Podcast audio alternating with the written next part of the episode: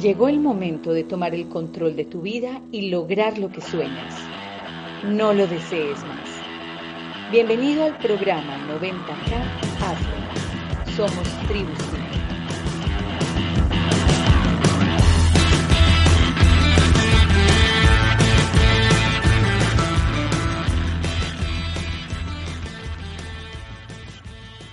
Bien, chicos, miren, en esta parte quizás es de las partes que yo creo que que más tienden a gustarme porque son de las partes que terminan de llenar normalmente los recipientes que un emprendedor necesita nunca dejar que se acaben.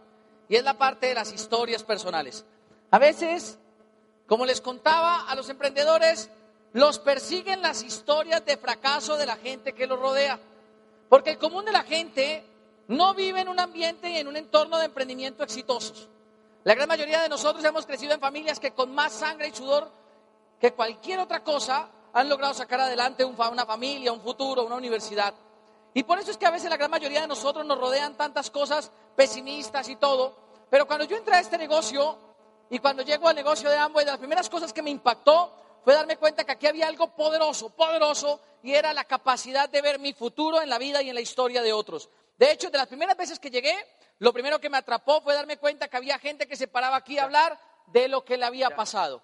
Porque a veces lo difícil a la hora de hablar de éxito no es hablar de cuánto tienes ni de cuánto ganas, sino hablar de qué superaste para tenerlo y para ganarlo. No todo el mundo allá afuera está dispuesto a hablar de las caídas y no todo el mundo allá afuera está dispuesto a hablar del fracaso, sabiendo aún así que el fracaso es una de las partes más fundamentales en la historia de cualquier ser humano y de las que más forma. Pero de lo que me comenzó a atrapar del negocio de Amway fue darme cuenta que aquí los líderes que se paran a hablar siempre tendrán la humildad para decir, yo también fracasé. Y esta historia para mí comienza hace muchos años, pero muchos. A veces la gente me dice, ¿y cuántos años tiene? Muchos, tranquilo, muchos años, muchos. Y comenzó en Boyacá. Comenzó así. Ese soy yo, quedé bien, ¿sí o no?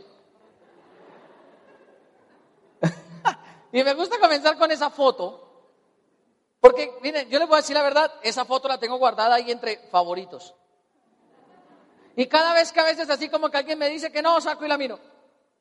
Y me acuerdo que algún día, en un punto de mi vida, le gané la carrera a un espermatozoide más. Y es que ahora, ahora que me, me ha gustado leer todo el tema de la evolución y todo, me he dado cuenta que los seres humanos tenemos una posibilidad en 300 millones de nacer.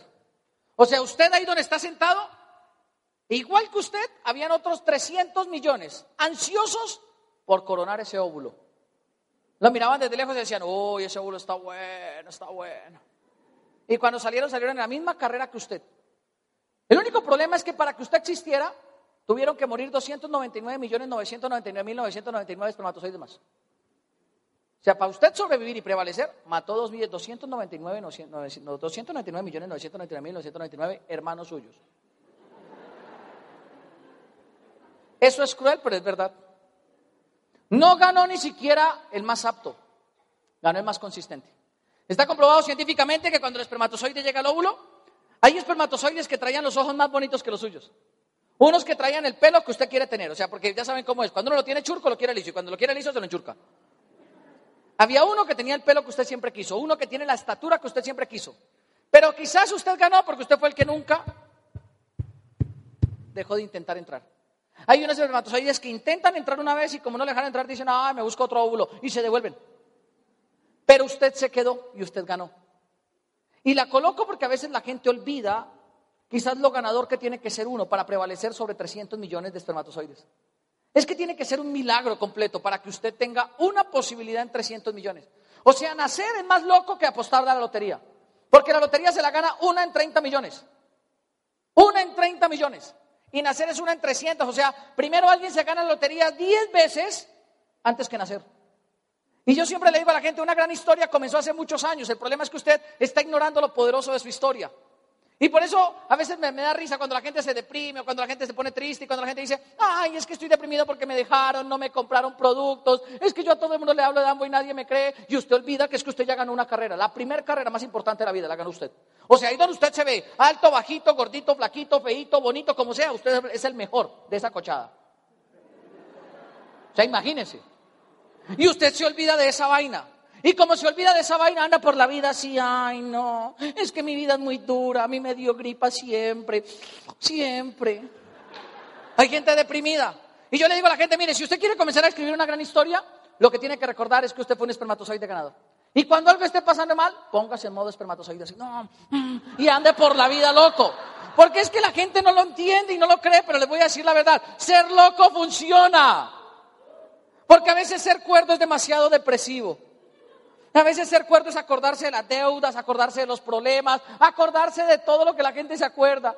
Pero ser loco es una berraquera, porque todo el mundo siempre lo va a reconocer. Van a decir, usted sí está loco, ¿no? Siempre. Hay veces que yo estoy así y cuando entro al almacén de Amway allá en Bogotá, entro así, y me dicen, ¿y por qué salta? Le digo, vengo en modo esperma, cuidado. Estoy ganando. Y después de eso comenzó en una familia clase media. Este de este lado soy yo y ella es Daisy. Y comenzó en una familia clase media trabajadora, berraca y echada para adelante, con un papá boyacense, trabajador, hijo de campesinos, y con una mamá que nació en Cúcuta, de un abuelo bien reproductor. Imagínense, 96 hijos, sin doble X.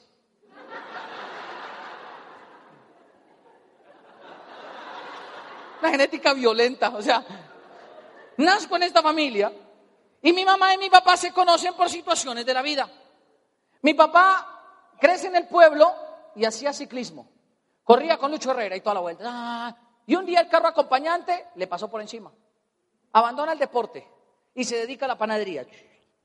Y termina el colegio y en esa época la gente se graduaba y se hacían bachilleres normalistas. Entonces en esa época todo normalista entraba al distrito. Se vino, se fue para Bogotá, entró al distrito. Y le, le dio cuenta que la docencia no le gustaba tanto como siempre pensó y aparte de eso no era bien remunerada y decidió montarse una pizzería por allá en el año setenta y pico, por ahí 78, 77, un tío le dice, mi hijo, ¿y por qué no nos ponemos a hacer pizzas? Y él dice, ¿qué? le dice, hagamos pizzas. Y le dice, ¿qué es eso? Y le dijo, es una comida italiana. Y el tío le enseña y él se monta una pizzería. Y la monta por ahí cerca al Parque de Lourdes, en Bogotá. Dice la historia que el Parque de Lourdes era un lugar super play donde la gente de esa época iba a hacer algo en Chapinero, el sector donde está el Parque de Lourdes, que se llamaba Chapinerear. Y era salir a caminar por Chapinero. Algo así pasaba. Y la gente salía. Mi mamá llegó de Cúcuta porque se volaron. Mi abuela un día le dijo mi abuelo, no me lo aguanto más. Y cogió siete niños, los empacó en un bus y arrancó de Cúcuta a Bogotá. Llegó a Bogotá y mi mamá es la tercera hija de los siete hermanos. Y entonces mi mamá tuvo que desde pequeña aprender a trabajar y hacer un poco de cosas para sacar a sus hermanos adelante. Y lo hizo, y entonces mi mamá es de esas mamás que cuando uno la está embarrando en la vida, lo mira y le dice a uno, yo a su edad, y le recuerdan todo lo que ellas hacían. Mi mamá dice, yo lavaba, planchaba, trapeaba. Y claro, siempre me hacía sentir mal porque me decía, yo a su edad ya cocinaba. Y yo decía, juepucha, mi mamá le tocó muy duro. Pero le tocó tan duro que mi mamá trabajó de empleada doméstica, de interna, de mesera. Mi mamá hizo hasta séptimo de bachillerato nomás. Mi papá solo hasta grado once. Mi mamá comenzó hasta séptimo y abandonó, tuvo que abandonar para dedicarse a ayudar a las hermanas. Y comenzó a trabajar, a trabajar, a trabajar. Y a los 15 años consiguió trabajo en una panadería. En esa panadería conoció a alguien que a los 16 años le dio trabajo en una vaina que estaban abriendo en esa época en el Parque de Lourdes que se llamaban los Cinemas de Colombia. Y Cine Colombia abrió, unas pantallas gigantescas y mi mamá comenzó a despachar buenos días, ¿para qué función viene? ¿Para qué horas? Y le vendía los boletos a la gente. Pero diagonal a eso quedaba una pizzería. Y el tipo de la pizzería le echó el ojo a esa vieja. Lo que ignoraba era que era santanderiana, pero le echó el ojo así. Y le comenzó a mandar pizzas. Le mandaba pizza, y le mandaba pizza, y le mandaba pizza. Y mamá un día dijo, ¿y quién manda tanta pizza? El muchacho de allá. Y le comenzó a mandar entradas de cine, y entradas de cine, y entradas de cine. Y entre tanta entrada de cine y tanta pizza, nacimos cuatro hijos. Por eso cuando la inviten a cine y pizza, cuidado, cuidado. Y miren, nacieron dos en Bogotá. En el año 85, pues mi papá vivía con mi mamá y dos, mis dos hermanos mayores, y todo iba bien. Pero mi abuelo se muere de un infarto. Y se muere de un infarto y cuando llegan al pueblo, pues llegan a vivir. Llegan a ese pueblo y en ese pueblo nazco yo y nace mi hermano menor. Allá nacimos los últimos dos y nacimos y crecimos en una familia donde todo el tiempo lo que querían era echarle, ganas.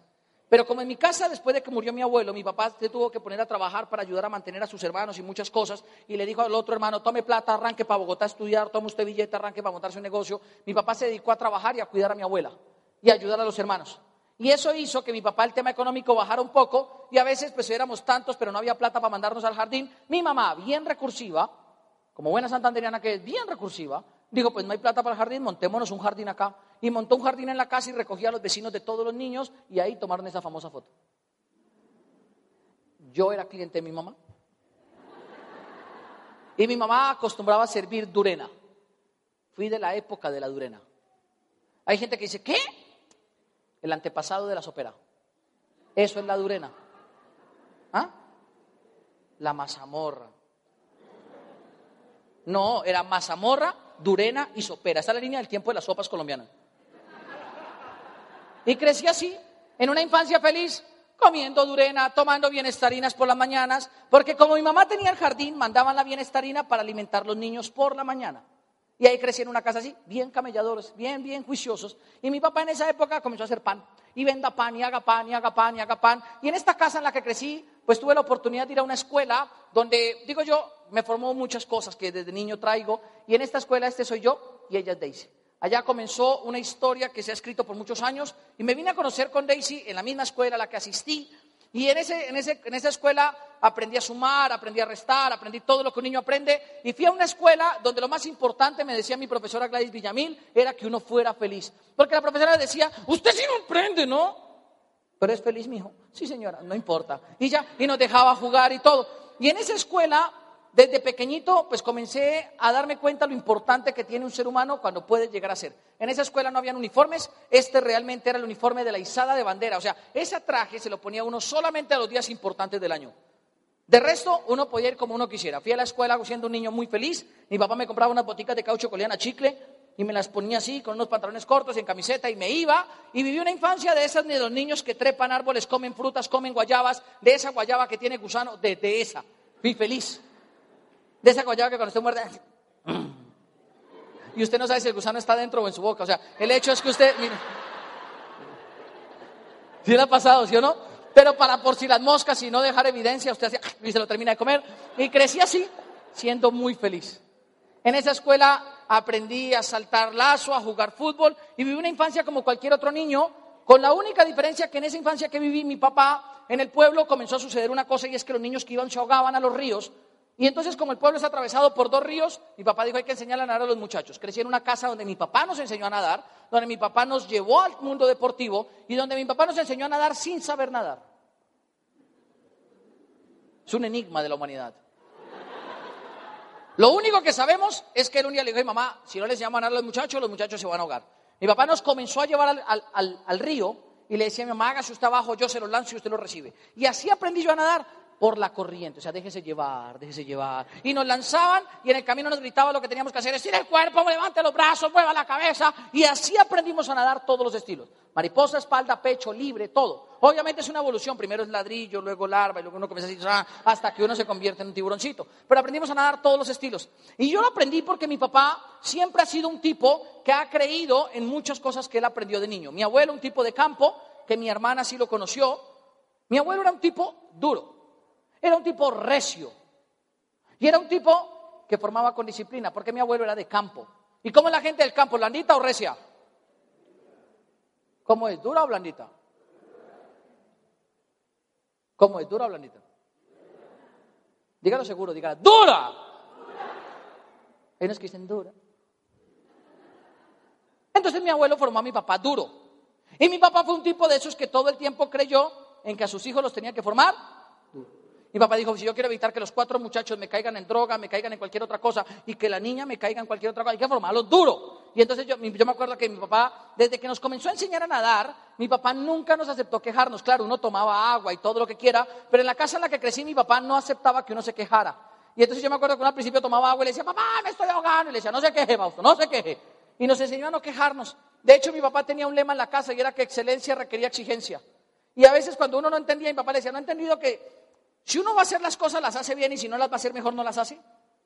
Porque si se va a meter a hacer algo para hacerlo mediocremente, mejor ni se meta. ¿Y uno qué qué? Y eso, eso daba una comprensión de las enseñanzas. No le dije que si lo iba a hacer, lo hiciera. O sea, era, eran de esos latigazos de amor que uno de padre a veces le da a los hijos.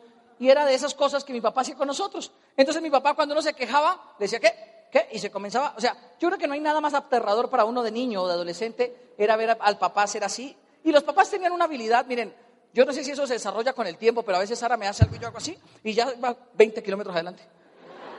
En cambio, yo le hacía algo a mi papá y mi papá se dice como, mágicamente, y salía esa vaina.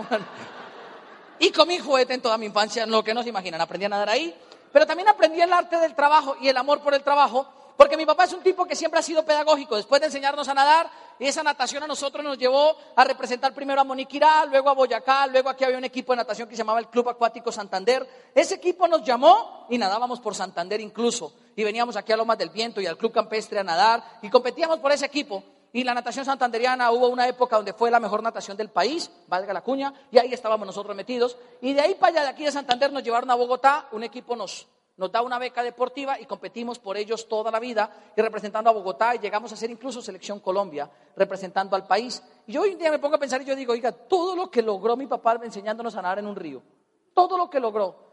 Y entonces la gente me dice, es que su papá era bueno. Le digo, no, no era bueno, corregía bien, que es diferente. Porque a veces uno cree que uno necesita el mejor maestro y la verdad usted no necesita alguien que le enseñe bien, usted necesita alguien que lo corrija cuando tiene que ser corregido. Por eso en este negocio y en la vida y en su historia de vida usted tiene que amar a alguien que lo corrija, no a alguien que le diga las cosas para que le gusten. Ame a alguien que lo corrija. Porque mi papá es de esos tipos que habla sin tapujos, es de esos tipos que habla sin filtro y se le dice las cosas cuando se las tiene que decir. Y si no las entiende, se las hago entender. O sea, era de esos tipos pedagógicos que, que siempre enseña con herramientas diferentes. Unas dualidades más que otras, pero siempre enseñaba. Y en esa familia en la que yo crecí, pues fui a la misma escuela que todo el mundo, pero desde esa edad aprendí a trabajar. Yo tenía apenas como 6, 7 años. Cuando las ventas de la panadería de mi papá comienzan a bajar, y entonces un día mi papá se ve que se está quebrando y dice, hay que venderla, cambiar la forma como vendemos. Y comenzó a ir a tocar puerta a puerta. Mi papá iba puerta a puerta por el pueblo y le decía a la señora, doña Marta, le vengo a vender el pan todos los días en la puerta de su casa, calientito pero si me compra un año el pan, si me hace la contrata de un año, lo traigo todos los días el pan. Y terminó convenciendo a doña Marta, a doña Melba, a doña Beatriz, a don Ramón, a don José, a todo el mundo en el pueblo, y llegó a tener más de 100 clientes. Y la gente le decía, Marcos, ¿cómo va a repartir todo el pan en la mañana? Y le decía, tengo un sistema de distribución en la casa. Claro, eran tres hijos mayores. Salíamos con cajas de pan así medio dormidos a repartirlas por todo el pueblo. Y todo comenzó porque las ventas bajaron, pero mi papá es un tipo recursivo. Y entonces mi papá en medio de su recursividad un día nos sentó y nos dijo, muchachos, hay que comenzar a repartir el pan. Y mi hermano dijo, iba a comprar moto y dijo, ¿cuál moto? A pie. Y si lo van a hacer, lo hacen bien y si no, no lo hagan. o sea, era un tema bacanísimo. Bacanísimo porque esto nos formó. Y obviamente yo tenía por ahí unos siete años cuando mi papá comenzó con ese cuento. Y mi papá, otra ley que tenía en la casa, aparte de que excelencia requiere exigencia, era que el que en esta casa no trabaja no come. Y no lo repetía y no lo repetía. ¿Cierto que sí? ¿No cierto que sí? Allá está mi hermana. ¿Cierto que sí? ¿Cierto que sí? Decía, en esta casa el que no trabaja no come. Y no lo repetía día y noche. Y yo me acuerdo que cuando tenía siete años, yo un día le dije, ay no papá, porque a las cuatro de la mañana iba y decía, mijo, levántese en que ya toca ir a repartir el pan. Y las primeras veces uno lo hace porque hacerle caso al papá. Pero llega el día donde uno no se quiere levantar, porque si uno de niño odia algo, son las verduras, levantarse temprano y bañarse.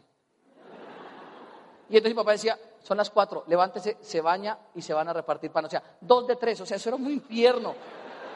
Un infierno. Y un día yo me emancipé y le dije, ¿sabe qué papá? Yo no me voy a levantar. Y me dijo, Fausto, en esta casa el que no trabaja no come. Si no se levanta, no hay comida. Le dije, yo no le pedí que me trajera al mundo, usted verá si me deja morir de hambre. Y me acosté a dormir. Y mi papá, como es un tipo pedagógico, ese día no me dijo nada. Y yo dije, se la creyó. Y seguí durmiendo. Muy a las seis me levanté, me bañé, me alisté para irme a la escuela anexa del Instituto Integrado Nacionalizado Antonio Nariño de Moniquira, Boyacá. Y cuando llegué al comedor me di cuenta que ese día habían hecho changua. Mire, si algo me encantaba a mí la changua que preparaba mi mamá. Era un plato así de changua con queso rallado, con una almohábana calado y dos huevos adentro. Y con mucho cilantro picado encima. Mire, eso de, mis platos, se me hace agua la boca. Y ese día me di cuenta que había una changua así para Marcos, una para Rubén, una para mi papá y una para mi mamá. Le dije, mami, falto yo. Dijo así, su papá dijo que a usted no le sirviera, que en esta casa el que no trabaja no come. O sea, no solo era mi papá, mi mamá la secundaba en todo.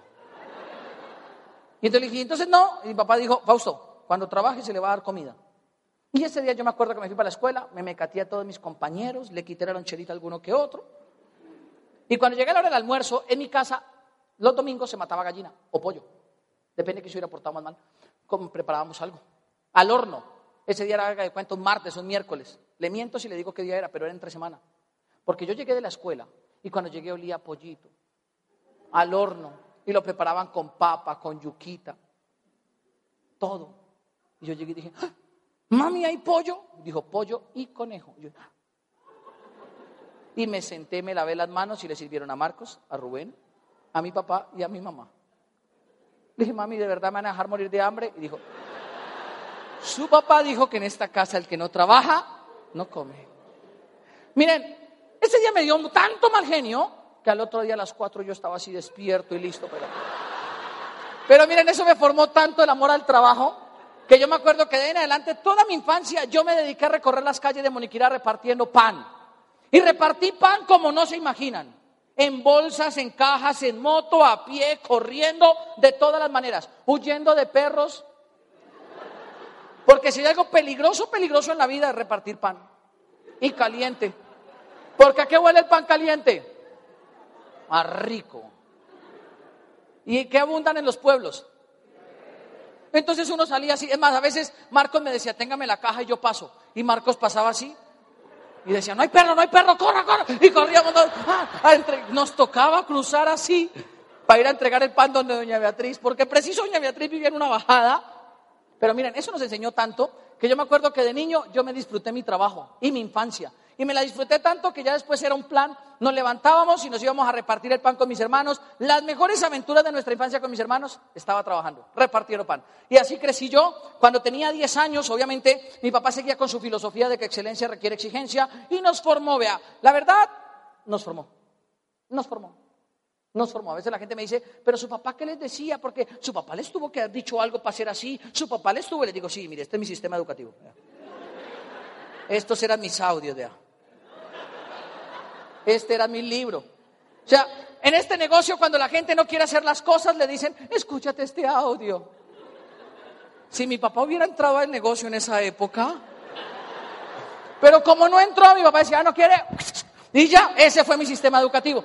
Crecí en una infancia divina, comí el juguete que me tenía que comer, porque sacar cuatro hijos adelante tampoco es fácil, y eso yo lo entiendo hoy en día.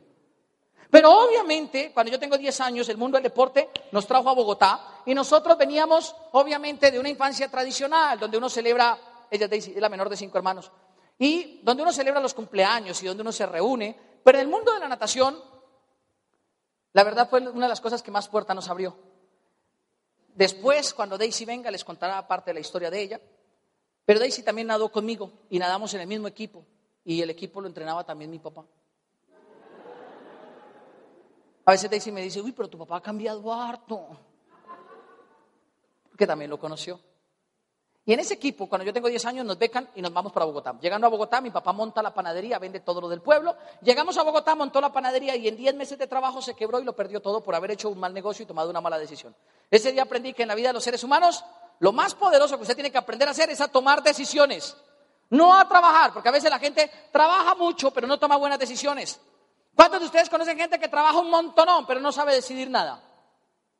Y obviamente mi papá era un buen trabajador, pero una, buena, una mala persona para tomar decisiones de tipo financiero. Hizo un mal negocio, en 10 meses se quebró, lo perdió todo. Y yo de los 10 a los 18 años tuve una infancia y una adolescencia marcada entonces por el tema en mi casa donde no había dinero. De hecho, yo siempre le digo a la gente, en mi casa el problema no era falta de amor, nos amamos bastante. El problema era falta de billete. Porque la gran mayoría de las discusiones y peleas que habían con mi mamá se daban porque no había agua, agua plata para pagar el recibo del agua. A veces las peleas se daban porque llegaba el tipo a cobrar el arriendo y no había para pagar el arriendo. Y entonces uno los veía, por la mañana estaban bien y por la tarde llegaba el tipo del arriendo y mis papás se enganchaban y yo decía, el tipo del arriendo es un desgraciado.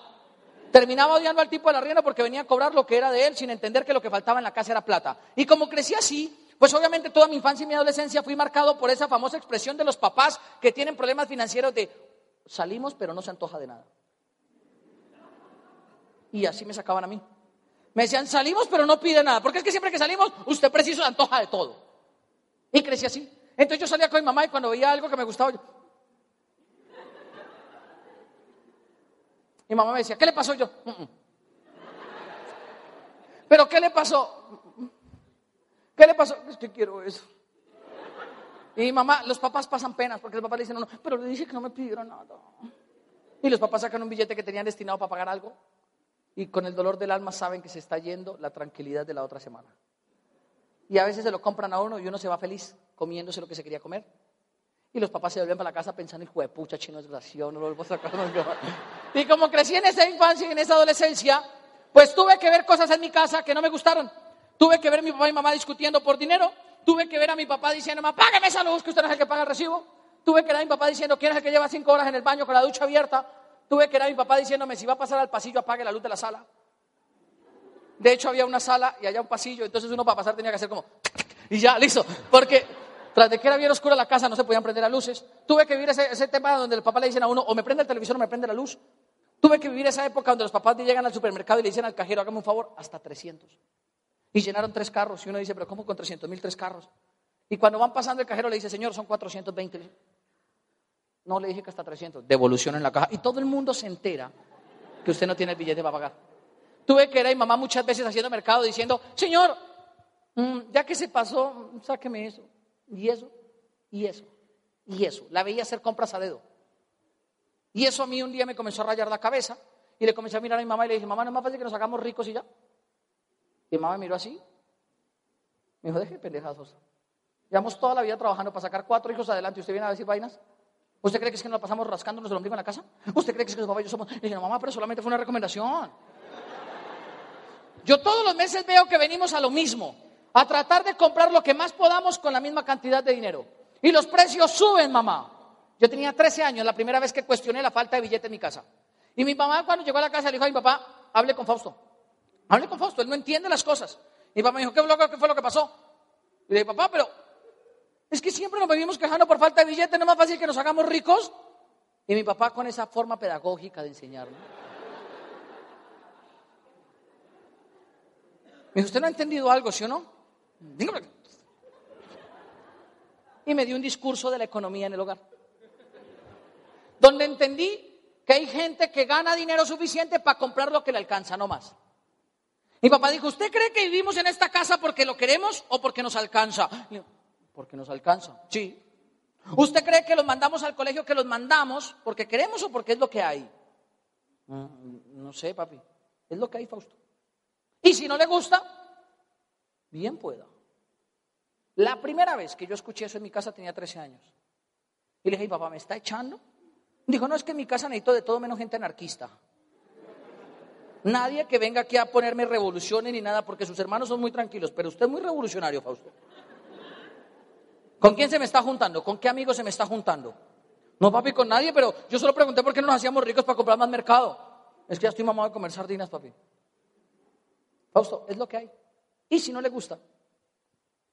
La puerta de la casa está abierta. Miren, la demora fue que mi papá me dijera eso. Y yo entendí el mensaje claro.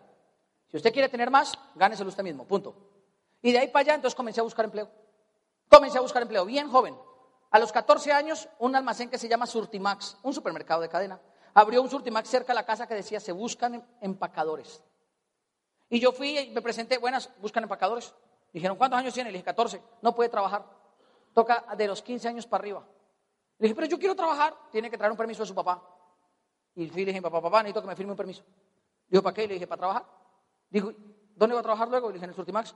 Dijo, ¿y por qué se va a trabajar allá? Le dije, papá, porque yo quiero tener plata. Usted me dijo que si no, me iba. Pues yo voy a ahorrar plata para irme. Me dijo, ¿y es que a usted le hace falta trabajo? ¿Está muy desocupado? Le dije, sí, papá, pues es que hay que ganar plata. Tengo tiempo libre. Me dijo, si tiene mucho tiempo libre, venga a la panadería y me ayuda a limpiar latas y a rezar todo el horno. No, papá, es que usted no me paga. Ah, no le pago. ¿Y la comida que le doy qué entonces? ¿A cuántos de ustedes algún día les han dicho eso? Tenemos el mismo papá. Y así me dijo, igual le terminé de decir las cosas, él entendió y me firmó el permiso. Y yo me fui para allá y fue el primer cargo, el primer cargo gerencial que tuve. Era gerente de distribución. Distribuía los lácteos en una bolsa, los, detergentes en otra. Y empaqué, comencé a empacar. La verdad, mi vida laboral comenzó como empacador de un supermercado. De esos empacadores que trabajan por monedas. De esos que tienen una camisa que dice, soy empacador voluntario, apóyame. Y yo te empacaba y ponía carita así y la gente le bota monedas a uno. Si han empacado, le han dado monedas a alguien así, contáctelos, pueden ser diamantes. Y yo ponía la carita. Y en ese empleo uno se da cuenta cómo vive la gente. En ese empleo uno se da cuenta quién le sobra y quién no le sobra. Porque hay gente que compra buenos mercados, pero no sueltan ni 50 pesos. Y entonces yo después de un punto yo me di cuenta que la gente que, más aparentaba tener era la que menos tenía y a veces la gente que yo menos esperaba que me diera era la que más me daban. En ese supermercado yo trabajaba y me ganaba 10 mil pesos el día. Eso era lo que yo me ganaba cuando tenía 15 años. 10 mil pesos el día. A punta de moneda de 200 y de 500. Y dele, papá. Y me llegaba con esos bolsillos así llenos de moneda a la casa.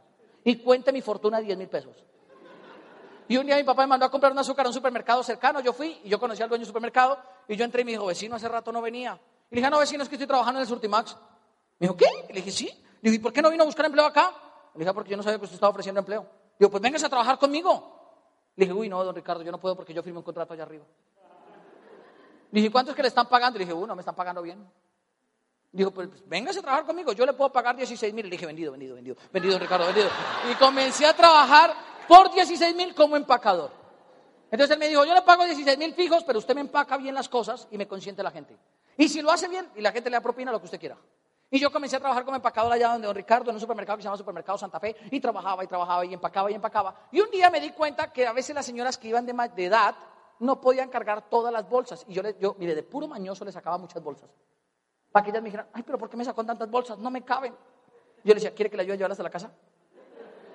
Y descubrí que era buen negocio llevar las bolsas de la gente a la casa porque cada vez que llevaba con las bolsas, si yo cuando las ponía en el piso yo decía, uy, me decían, ¿quiere juguito? Yo, ay, señora. Y comencé a tomar juguito gratis. Y la verdad me daban mil pesos por cada bolsa que yo llevara y entonces comencé a llevar domicilio, domicilio, domicilios. Después de un punto Ricardo me dijo, venga Fausto, ¿y no es más fácil que usted se dedique solamente a llevar domicilios? Y dije, usted manda, patrón. Dijo, pues ¿cuánto? ¿Qué, es lo que necesita? Le dije, usted tiene bicicleta, présteme una bicicleta, yo llevo los domicilios del supermercado. Pero eso sí, tenemos que hablar del salario. Digo, ¿pero qué? ¿Cuánto el salario? Le dije, no, pues si usted me paga 16 mil, toca que me suba un poquito más, porque yo aquí a veces así sentado y no voy a tener que hacer nada. Dijo, bueno, ¿y cuánto quiere? Le dije, no, pues un poquito. Dijo 18, le dije, vendido, vendido, vendido, vendido. Y me contraté como domiciliario y ahí comencé a trabajar, pasé así. Un día él me vio de tanto repartir y a la hora del almuerzo yo me iba a dormir en la parte de atrás de la bodega sobre, sobre el inventario que traían de arroz y de papel higiénico. Y un día me acosté yo allá y cuando me desperté me bajé y él estaba haciendo pedidos. Y le estaba diciendo al man de la bodega, traiga las cosas que bendiga cuánto. Y yo le dije, no lo regañe, hace falta solamente papel higiénico de tal y detergente de tal. Y falta arroz de tal otro que se acabaron los bultos. Me dice, ¿usted cómo sabe? Le dije, duermo todos los días acá. Y me dice, ¿cómo así que usted duerme? Y le dije, sí, yo almuerzo en 15 minutos y el resto vengo y me lo como. Y aquí vengo, duermo. Y él dijo, ¿a lo bien? Y le dije, sí. Digo, pero usted se aprende las cosas. Y le dije, sí. Dijo, usted está bueno es para bodega. Y trabajé tres días en bodega porque al tercer día me vio cargándome unos bultos y dijo, ¿y usted cómo puede alzar eso? Y le dije, ah, es que yo practico natación y voy al gimnasio y me, allá pues, alzo más. Dijo, entonces está bueno es para descargar camiones. Y a los tres días yo estaba con ese cinturón que le ponen a uno así, diciéndole al tipo, eche esto, eche otra, eche otra, y cargando así por todo el supermercado. Me cargaba las cajas de panela, descargaba los camiones de vino, descargaba lo que fuera. ¿Han visto esos tipos que se ponen las arrobas de arroz en la cabeza? Écheme cuatro arrobas de arroz y verá que yo ando así, tin, tin, y, tal. y podía hacerlo. Y así trabajé y crecí. Y pasé todo mi colegio y mi bachillerato trabajando en ese supermercado. Y mi papá veía cómo yo trabajaba. Obviamente el ingreso comenzó a subsidiarme. Alternaba eso con venta de dulces en el colegio y cuando salgo del colegio me presento al famoso ICFES, lo que hoy en día llaman las pruebas Saber Pro. En esa época me presento y termino sacando un puntaje que me catalogó como el 40 mejor bachiller del país. Y cuando uno saca esos puntajes buenos, ustedes saben que yo pertenezco a esa generación donde el ICFES determinaba todo. ¿Cuántos de ustedes presentaron ese ICFES donde a uno el ICFES lo satanizaba o lo volvía popular o impopular? ¿Se acuerdan? Las mujeres a uno no le preguntaban qué signo eres, le decían, ¿cuánto sacaste de ICFES? O sea, con eso sabían todo. Si uno decía, no, saqué por debajo de cuatro, y para abajo. Y terminé siendo el puntaje número 40, la Universidad Nacional me da una beca y yo pues me aplico a la beca, pero era una beca para estudiar química y la química pues a mí la entendía, pero no me apasionaba. Y le digo a mi papá, a mí no me apasiona y me dice, ¿qué le gusta? Le digo, la medicina. Y me dice, preséntese a medicina. Me presento a medicina, comienzo a estudiar medicina, todo iba muy bien, estaba becado en la Nacional. Y pues ya saben cómo funciona cuando uno ha crecido en una familia con dificultades y termina ganándose una beca para estudiar medicina. Los papás lo presumen a uno, a todo el mundo le dice, mi hijo estudia la nacional y medicina, y lo becaron. Y obviamente yo me acuerdo el primer día que fui, pues entré allá, facultad de medicina, la escuela de medicina, se paró un médico y dice, bienvenidos a la universidad más prestigiosa de toda América Latina. Ustedes son las mentes más brillantes de este país. Y les tengo que confesar que se presentaron 1.300 aspirantes, solo pasaron ustedes 80, así que de aquí en adelante no dejen que nadie los pisotee. Ustedes de aquí en adelante son médicos de la Universidad Nacional de Colombia. Y uno sale así hinchado, así, así grandísimo, y se paran la 30 a coger un bus. Y cuando uno está cortico de billete, por muy médico que sea, ya uno se para y le hace.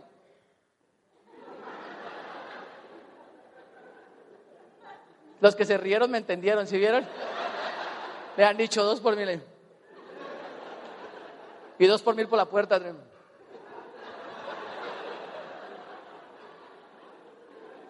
Han cogido bus barato. Y claro, yo comencé a estudiar así. Y cuando iba en el tercer mes de estudio, todo iba perfecto. Toda la vida deporte, cuidándome. Y a pesar de las situaciones que pasamos, pues obviamente yo había crecido siendo un muchacho, un muchacho inconforme con el tema económico. Y por eso yo desde que era adolescente comencé a soñar con la riqueza. Y comencé a soñar con esa riqueza, pero con esa riqueza que mejorara la calidad de vida de un ser humano. Comencé a soñar con volverme rico, pero no cualquier rico. O sea, de hecho yo salí del colegio y soñé con volverme médico, porque yo sabía que yo decía, los médicos ganan buena plata y si me hago especialista, más billete. Y si me hago una subespecialización de la especialización, me tapo. Ese era mi objetivo en la vida. Y yo añoraba con hacerme rico, porque yo había crecido con muchas necesidades. Y yo decía, yo tengo que hacerme rico, pero rico, rico, rico. O sea, de esa gente rica que cuando usted lo ve dice, qué rico. O sea, de esa gente rica. Claro, porque a los ricos se les nota. El que es rico, rico se le nota sin que lo presuma. ¿Estamos de acuerdo? En cambio hay gente que lo presume sin serlo. Pero el que es rico se le nota hasta en las orejas. O sea, yo no sé por qué, pero el que tiene plata se le ve el pelo diferente.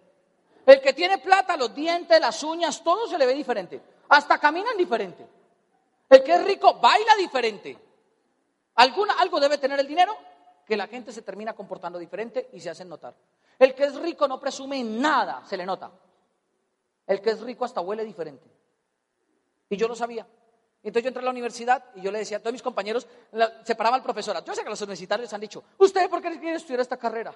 Y todos salen altruistas diciendo, porque quiero ayudar a la humanidad. Y cuando me tocó a mí me dijeron, a ver, Gutiérrez, ¿y usted por qué se metió a medicina? Le dije, uy, profe, porque me quiero tapar en billete y verme así de rico como usted. Me dijo, ¿y usted qué le hace creer que la medicina es para hacerse rico? Y le dije, su Mercedes Benz, profe. Yo sé que usted maneja un buen carro. Me dijo, Fausto, la medicina es más que eso, tiene que ser vocación. Y le dije, profe, a mí me nace del corazón, créame, me nace del corazón. Me nace, profe, le juro que a mí me nace. Fausto tiene que hacerlo por algo más grande. Profe, a mí es billete. A mí dame billete, yo opero al que sea. A mí dame billete y yo curo al que me ponga, profe. Me decía, usted no va a poder hacer el juramento hipocrático, Fausto. Usted no va a servir para eso. Y yo salía por los pasillos de la Universidad Nacional y le decía al profe, profe, ¿cuánto le pagan a usted? Dígame la verdad, porque usted siendo especialista y tras del hecho dando clases, usted está forrado en billetes, ¿o no? Dígame la verdad, profe. Y lo perseguía y lo jodía. Y el profesor técnico me decía, este man es muy materialista, este man es muy materialista. Y todo el tiempo me decía así. Pero la verdad yo crecí así porque como yo había visto tantas cosas en mi casa que no me gustaban, yo soñaba con que un día yo no las repitiera a mis hijos. Porque a pesar de que ustedes no lo crean, hay papás que crecen con dificultades y no hacen nada para que sus hijos no repitan su realidad. Y sin embargo, como yo crecí así, yo decía, cuando yo crezca, yo no voy a repetir esa realidad de mi casa. Y eso me llevó a que yo fuera siempre inconforme. A los 18 años yo sufro tres infartos y esos tres infartos hacen que yo me retire de medicina. Durante seis meses de mi vida viví en clínicas y me dio un infarto tras otro, tras otro. Y la verdad, esos infartos a mí me hicieron tomar una conciencia diferente en la vida. De hecho, hoy me toca cambiar la historia. Yo siempre cuento la misma historia. Hay gente que me dice, ¿por qué no la cambia? Porque no pasa nada mal. Pero hoy me toca cambiarla porque a mí me dieron tres infartos hace 12 años. Y el cuarto infarto me dio hace 20 días. Y yo, se lo cuento a la gente. Y a veces la gente me dice, ¡Ah! y no le da miedo que se muera. Ay, si nos vamos a morir, nos pelamos aquí, tranquilo. Pero el tema realmente de eso fue que ahí me dio conciencia muchas cosas. A los 18 años yo entendí que la gente se muere sin importar lo saludable y los cuidados que sean, sin importar el dinero que tengan. A los 18 años me dieron tres infartos.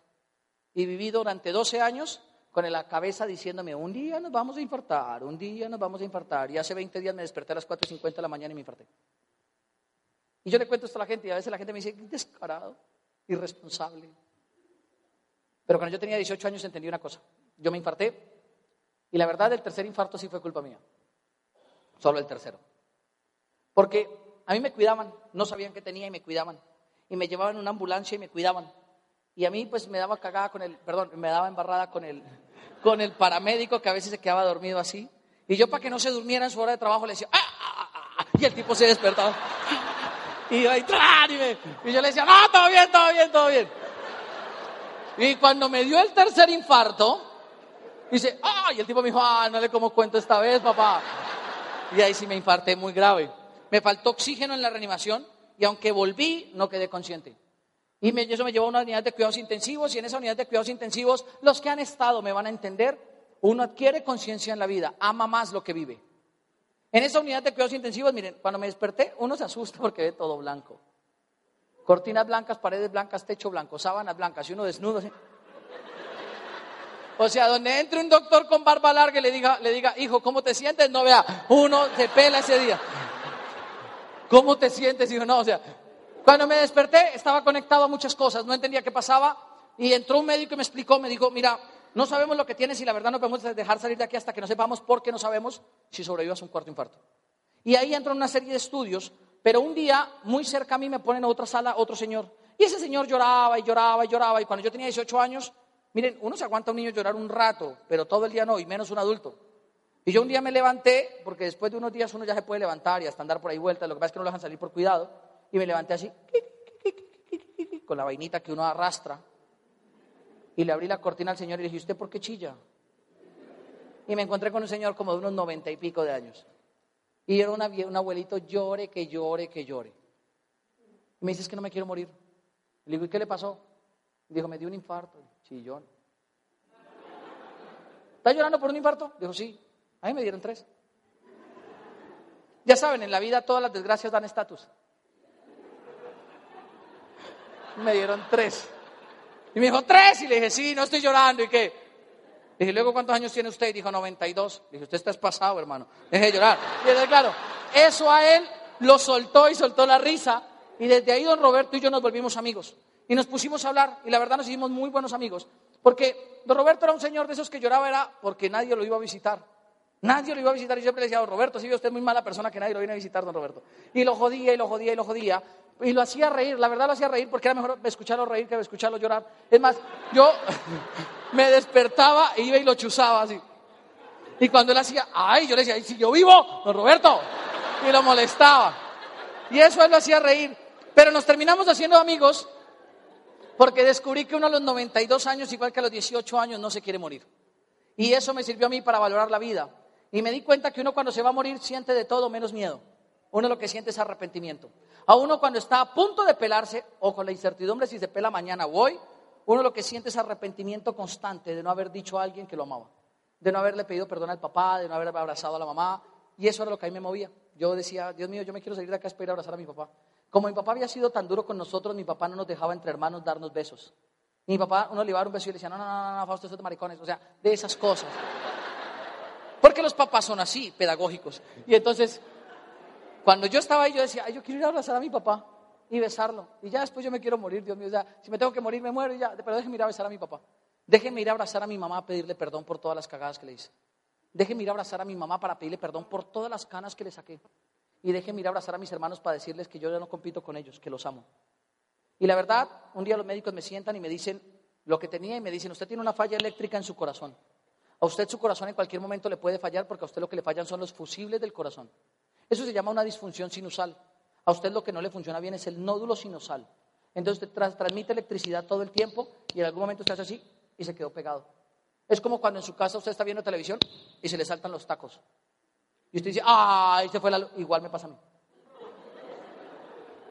Se me va la luz. Y obviamente cuando el médico me dice eso, le digo, ¿y qué podemos hacer, doctor? Dice, hay que ponerle un marcapasos, pelado.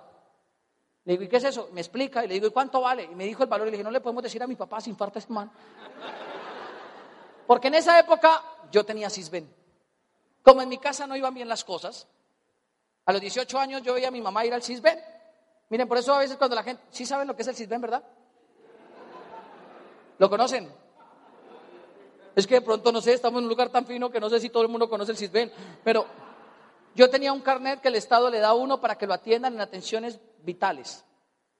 Y pues eh, la, cirugía del marcapasos no la cubre el CISBEN. Entonces mi papá, me el médico me dijo eso, y yo le dije, no, doctor, yo no puedo pagar eso. Digo, Fausto, ¿y cuál te lo tienes que poner?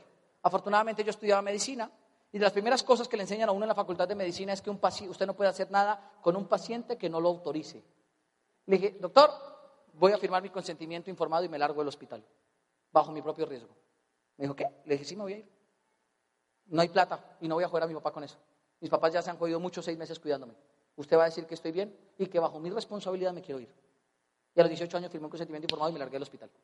En contra de los médicos. El médico me dijo, Fausto, si no te lo pones, la incidencia de muerte en pacientes como tú, con lo que tú tienes, es que a los 25 años se van a morir. Y a partir de ahí en mi vida comenzó una cuenta regresiva. Porque yo no sé cuántos de ustedes les hayan dicho, les quedan siete años. Pero para mí comenzó una cuenta regresiva donde yo todos los días de mi vida yo dije, ah, yo voy a vivir feliz. Porque yo hasta los 18 años había hecho lo que todo el mundo quería, como mi papá quería y como todo el mundo lo deseaba. De hecho, miren, yo no comía paquetes, no comía salchichas, no tomaba gaseosas, no tranochaba, no fumaba, no me drogaba. No significa que lo haga ahora, ¿no? porque la gente dice, ay, entonces ahora sí, no, tranquilo, es que ni novia tenía, era sanito, sanito, sanito. O sea, en mi cabeza no pasaba nada. Pero después de los tres infartos yo dije, si me muero, me tengo que morir bien vivido. Y me dediqué a saltar de donde quise saltar, a viajar donde quise viajar y a hacer lo que quise hacer. Obviamente lo vivía porque yo sentía que cada día era un conteo regresivo constante. A mí la gente me llegaba y me decía, ¡ay, feliz cumpleaños! Y le decía, su madre. Porque a mí no me gustaba cumplir años. Me emberracaba cumplir años. Porque claro, yo sentía que era que el tiempo se acababa. Que el tiempo se acababa. Y cuando tengo 20 años, me dicen, va a ser papá. Y yo dije, pues pucha, me quedan 5 años y preciso me va a ser papá. Hubiera comenzado a los 15. O sea, de esas cosas que piensa uno. Y me enteré que iba a ser papá de una niña. Y en mi casa todos somos varones.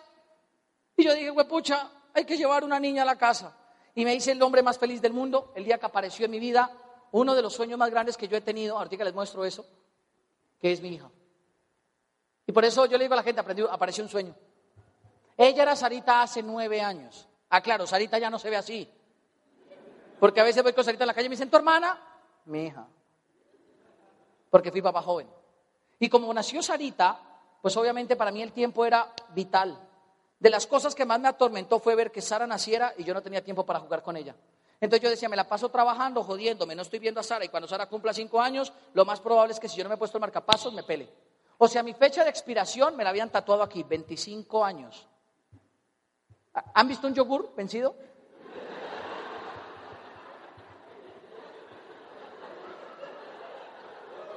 Hace cinco años.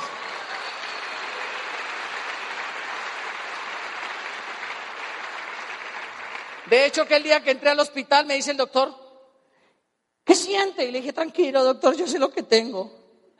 Entré caminando por mis propios medios. A las 4 y 50 de la mañana me despertó un dolor en el pecho. Pero yo toda la vida, desde los infartos, he tenido dolores constantes en el pecho. O sea, a mí me dan dolores todo el tiempo, todo el tiempo, picadas, punzadas, incluso cuando estoy dando seminarios. Por eso me toca hacer chistes.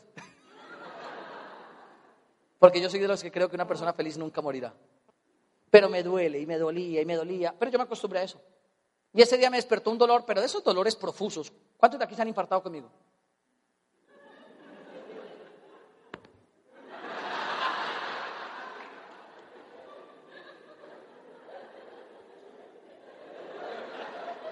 Esos dolores que uno dice, pucha, me estoy muriendo. O sea, el dolor es tan fuerte que usted se alcanza a decir, me voy a morir.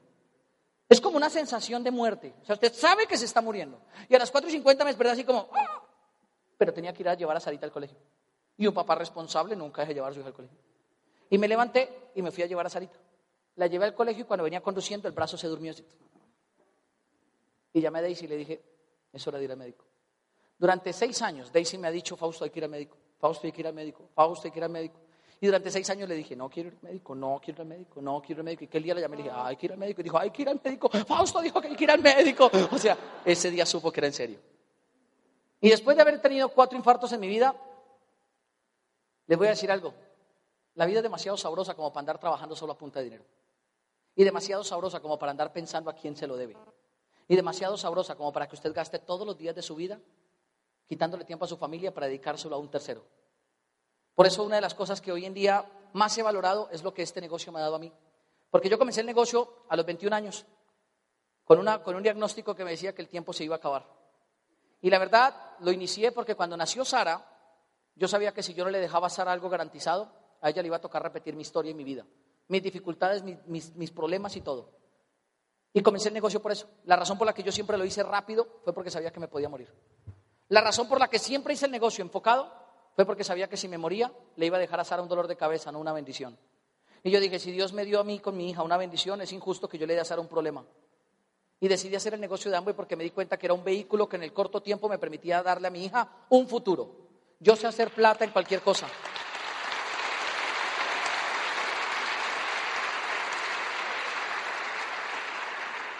Yo sé hacer dinero en cualquier cosa igual que usted. Yo me le mido a trabajar en lo que sea, igual que usted. Pero desafortunadamente a veces nuestra capacidad de trabajo si lo hacemos en el lugar incorrecto, no le va a dar libertad ni bendiciones a nuestros hijos. Y yo sabía que por muy bueno que yo fuera trabajando en tres años, nada de lo que yo hiciera le iba a dar a Sara libertad. Y por eso a la vez que me hablaron del negocio de Amway y yo vi a Raúl, yo supe que era una oportunidad. Todos ellos se enteraron, Raúl y todos ellos, que yo había tenido tres infartos después de que yo llevaba un año en el negocio y era platino fundador. Yo entro en junio del 2009. Y cuando vuelvo a entrar al negocio, vuelvo a entrar consciente de que lo que tenía que hacer era trabajar por un sueño y por una meta. Y cuando volví a entrar al negocio, volví a entrar consciente de que yo me podía morir. De hecho, Hace poco encontré estas fotos de los primeros pagos que yo tuve en el año 2006 y me di cuenta que a veces lo que a uno le hace falta en este negocio es recordar que todo tiene un comienzo que a veces, aunque parezca difícil, realmente va a ser una bendición. Cuando yo entro al negocio, mi primer cheque fue de 55 mil pesos, teniendo 18 años. Eso fue lo que yo me gané. Y hoy en día los nuevos les pagan un millón. Hoy en día los nuevos se pueden ganar dos millones. Yo me gané 55 mil. Por eso nadie creía en mí. A los 18 años mi siguiente cheque fue 89 mil. Al siguiente mes, el cheque fue de 57 mil. Ahí descubrí que los grupos se caen. Dije, pucha, la gente no se mantiene. Era nuevecitico. Después 74 mil, pero en junio decidí ponerme serio y me gané 227 mil. Era el año 2006, el salario mínimo eran 250 mil. Julio ya me gané 421 y en agosto me ganaba 499 mil pesos del negocio de Amway. A los 18 años era 18% y me ganaba dos salarios mínimos por la red. Eso es como si un muchacho de hoy se ganara 1.600.000. Y a pesar de eso me fui del negocio de Amway. A los 18 años descubrí que la gente se va de Amway no porque Amway no funcione, sino porque algo en su cabeza no le está funcionando bien. Pero después de haber tenido los tres infartos y todo eso, como que uno se pone serio en la vida. Y por eso cuando volví a los 21 años yo supe que el negocio funcionaba, pero que dependía todo el tiempo de mí. Y les cuento esto porque quiero que usted entienda una cosa, el negocio funciona, pero depende de usted, no de su y no del que lo invitó, no del que lo metió, depende de usted y de sus ganas, de su voluntad y de sus motivos personales. Levante la mano los que estén vivos. ¿Sabían que en algún momento se van a morir? Y si fuera mañana, ¿qué problema dejaría solucionado? Y se los digo porque el día que yo me infarté, no planeé infartarme. O sea, yo no me acosté y dije, Dios mío, por favor, que mañana me infarte. No. Yo cuando me acosté dije, Dios mío, gracias por todo y que mañana sea un gran día. Y mi gran día comenzó con un infarto. Y ese día, a veces la gente me dice, qué irresponsable, ¿qué hace dando seminarios? Y les voy a decir una cosa, no planeo quedarme en mi casa solamente llorando por lo que me pasó. Planeé quedarme en mi casa dos días, cuidándome, tomándome las pastillas, de esas que le dan a uno. Y después decidí que tenía que levantarme y decirle a la gente, hay que hacer algo antes de que nos muramos. Hay que hacer algo grande. Porque les voy a decir la verdad, yo soy diamante. Y si yo me muriera, mi hija heredaría un negocio de diamante. Pero quizás si tú te murieras, tu hija heredaría una deuda, o un problema, o una hipoteca, o un dolor de cabeza. Yo lo que quiero es que tú hagas un negocio serio. Y que si te vas a meter al negocio de Amway, hagas de tu historia una historia grandiosa. Y que la hagas grandiosa porque después de que todo eso pasó y aparece Sara en mi vida, la verdad, hacer el negocio sí tuvo para mí ciertas dificultades, pero, todo cambió el día que yo decidí hacer el, tema del emprendimiento basado en algo serio. Yo decidí hacer el tema del emprendimiento basado en la locura. En la locura que debe tener alguien que realmente esté vivo. En la locura que debe tener alguien que realmente valore la vida. Mi primer viaje fue un viaje de platinos, San Andrés. Me emocionaba más que el crucero, San Andrés. Porque yo decía, el crucero es para los ricos, para mí San Andrés. El siguiente viaje fue un crucero. El siguiente, ah, me comencé a llevar a Sarita conmigo. De hecho, ahorita Sarita está aquí, en una cuadra, en el Dan Carton, por allá arriba en la piscina. Porque entre más puedo, más viaja conmigo. Y por eso Sarita apenas conoce 14 países. Porque cada vez que me la puedo llevar, para allá. Hace unos días me llamó alguien y me dijo, ¡Eh! ¿Are you Fausto Gutiérrez? dije, yes, man, who are you? Y me dijo, no me conoces. Soy un embajador corona de Estados Unidos y te quiero invitar a que vengas a una convención a Estados Unidos. Queremos que vengas a Hawái. Yo dije, ay, antes que morirse hay que ir a Hawái. Le dije, yes, yes, yes, yes. Y si algo aprendí en inglés es a decir, ¿cuánto? Le dije, how much, how much, how much? Show me the money. Cuando me dijo el valor, miren, la verdad, casi me da otro infarto. Pero no podía mostrar las ganas. Y le dije, ok, let me check. Y me fui a revisar la agenda. Yo tenía la agenda disponible. Y así no lo hubiera tenido disponible, me voy para Hawái. Pero apenas me lo confirmé, le digo a Sarita, Sara, ¿vamos para Hawái o qué? Y ustedes tienen que ver lo que es garantizarle a su hijo una vida diferente. Porque Sarita me dice, "Ah, ¿cómo así, papi? O sea que, ¿nos vamos para Hawái también? Le dije, sí, mi amor. Dijo, espérate, no lo, no lo entiendo bien, no lo proceso. ¿Cuándo es el crucero? Y le dije, en diciembre. Dijo, ¿y Londres? Y le dije, ah, en octubre. "Mm". ¿y Hawái? Y le dije, en noviembre. Dijo, uy, tengo una agenda muy ocupada. Y miren, descubrí que la vida de un papá valiente garantiza un futuro brillante en los hijos. Descubrí que un papá valiente garantiza un hijo arriesgado. Y descubrí que un papá valiente garantiza un futuro sin límites en la cabeza de los hijos. Sara comenzó a viajar conmigo. Siempre le he estado agradecido a toda mi línea de auspicio, porque luego del crucero vino el viaje de Viña del Mar. La pasamos muy bien. Nos llevaron a Concón y de Concón nos fuimos para Foz de Iguazú al siguiente año. Allá en Iguazú comencé a relacionarme con gente a la cual yo admiro, respeto y quiero. Y Sarita siempre ha vivido una vida basada en posibilidades.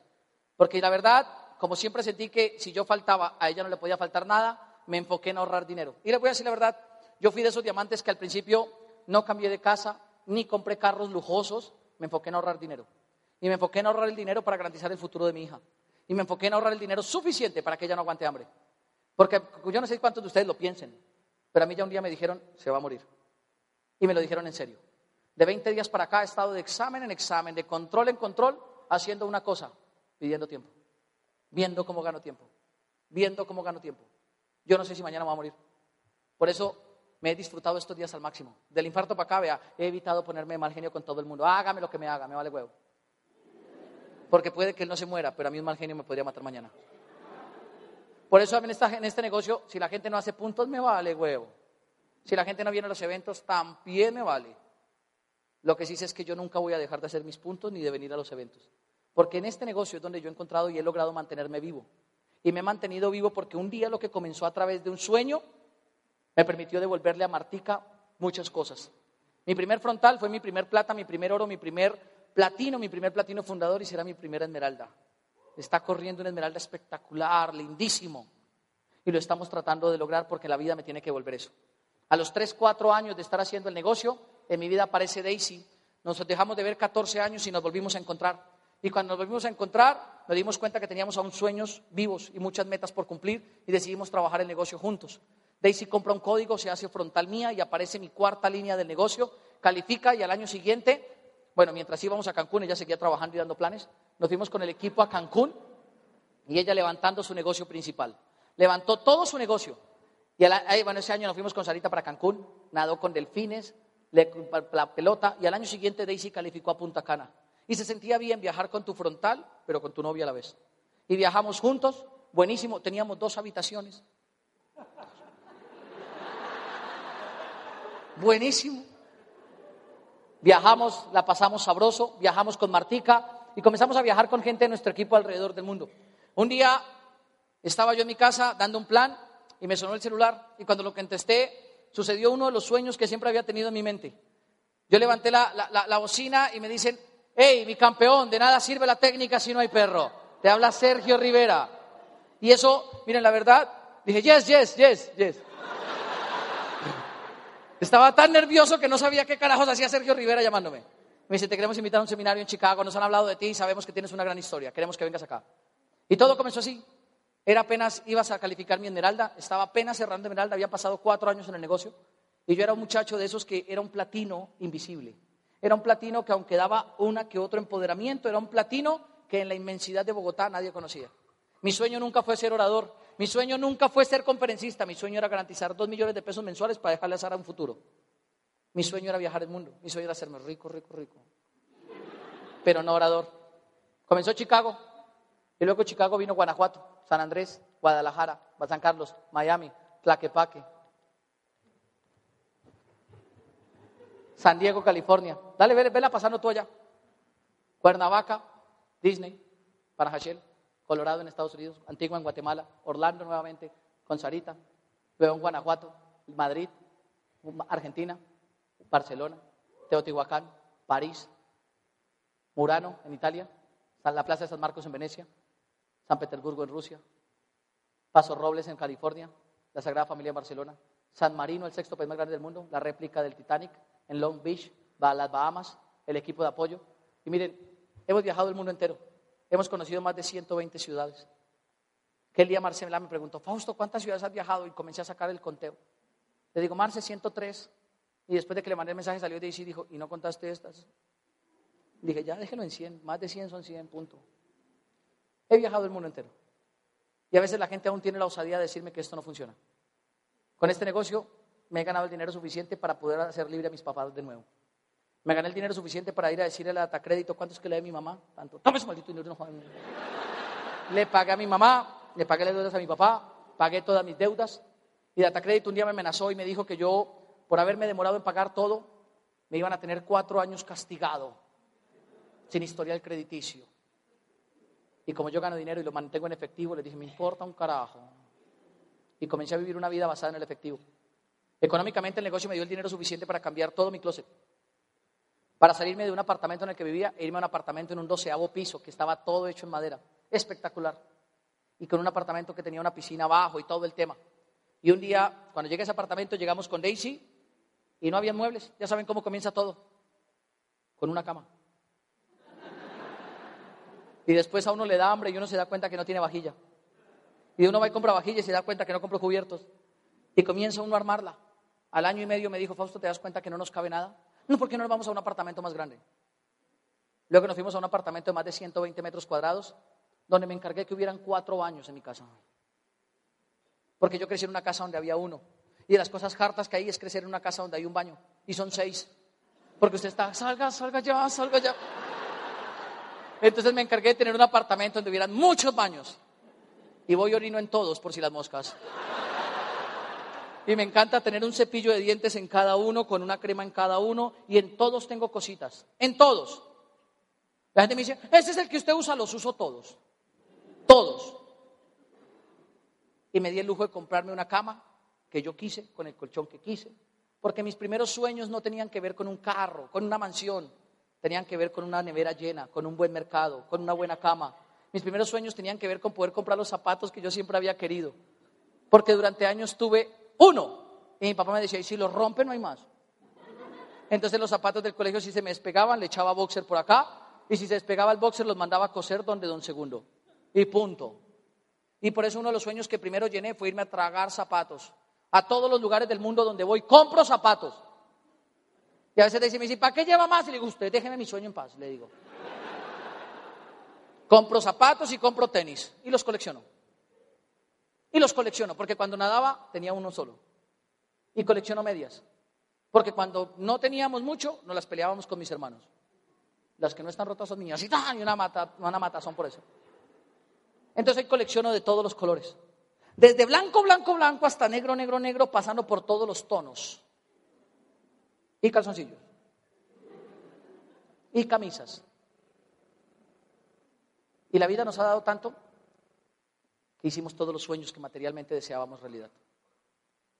Nos compramos una finca, porque un día Daisy se antojó de un pedacito de tierra. Dijo, ¿y si nos compramos una finquita, un terruño? Y nos fuimos a ver y le dije, este, y dijo, no, está muy chiquita. Y esta, no, está muy chiquita. Y un día llegamos a una y le dije, ¿y esta? Dijo, ¿hasta dónde va? Y el señor dijo, ¿ve hasta allá? Dijo, no, dijo, hasta allá va. Le dije, ¿cuántas hectáreas son? Dijo, son ocho. Dije, ¿cuánto vale? Dije, tanto. Se las pago de contado. Digo, ¿tiene toda esa plata? Le dije, tengo menos, pero le voy a dar tanto. Y le pagué una finca de contado. Y se puso bueno el negocio. Por eso cuando la gente me dice que esto no funciona, yo les voy a decir una cosa. No es que no funcione, es que en tu cabeza no funciona. Es que no te lo estás creyendo. Y tu misión es creer. Tu misión no es comprobar si funciona. Tu misión es creer y trabajar. Porque una gran historia todos tenemos que contar. Pero en esta gran historia que todos tenemos que contar hay un elemento secreto. Y el elemento secreto es que nunca te rajes es que nunca te vayas y que no dejes que nadie se muera alrededor tuyo. De hecho, les voy a dar un consejo. Salgan de aquí a soñar y a comerse el mundo. Aprovechen que no se han infartado, aprovechen que están vivos. Aprovechen que la vida les sigue dando un día más, que Dios les sigue dando un día más, que en lo que usted cree le sigue dando un día más. Y ese día no se lo está dando para que duerman y para que vea televisión, se lo está dando para que sea feliz y haga la vida mejor la vida de uno más. Hace un año, de tantas cosas y tantas bendiciones que nos han llegado, decidimos iniciar una fundación. Una fundación que era un sueño mío para ayudar niños. Hoy en día tenemos 120 niños apadrinados y les damos nutrición, juguetes, Navidad, todo al sur de Bogotá. Y todo comenzó con un sueño.